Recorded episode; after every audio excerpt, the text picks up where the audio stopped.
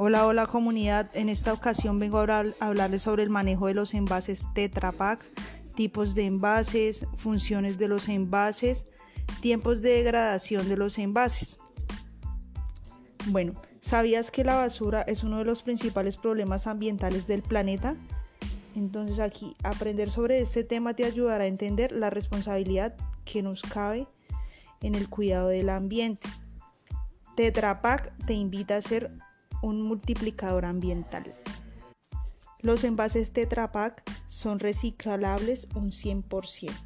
Una vez consumido el producto, se produce a su separación del resto de los residuos y a su reciclado. Los envases Tetra Pak y su reciclado.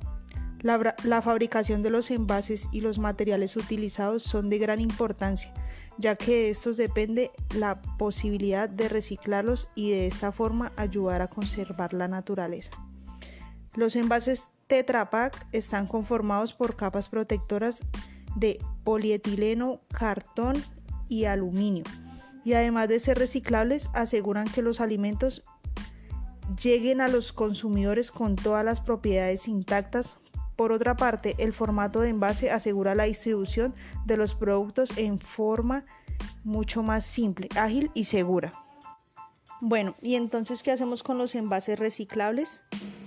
Los envases Tetra Pak, al igual que todos los envases reciclables, deben pasar por las siguientes etapas. La primera es segregación. Esta es la separación de acuerdo al tipo de envase.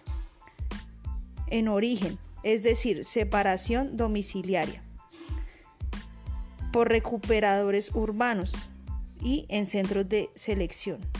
La segunda es acopio. Se acumulan de acuerdo a su composición y en algunos casos se enfardan. Y la última es reciclado. Se realizan transformaciones físicas y o químicas para obtener nuevos productos iguales o diferentes al original. ¿Cómo podemos ayudar a reciclarlos? Desde nuestros hogares, lugares de trabajo, etc. Podemos contribuir al reciclado de los envases Tetra Pak. Para ello solo hay que seguir los siguientes pasos. El paso 1. Abrir el envase desplegándolo por sus uniones. Paso 2. Enjuagar. Enjuagar con agua para sacarle los restos de alimentos que pudieron quedar.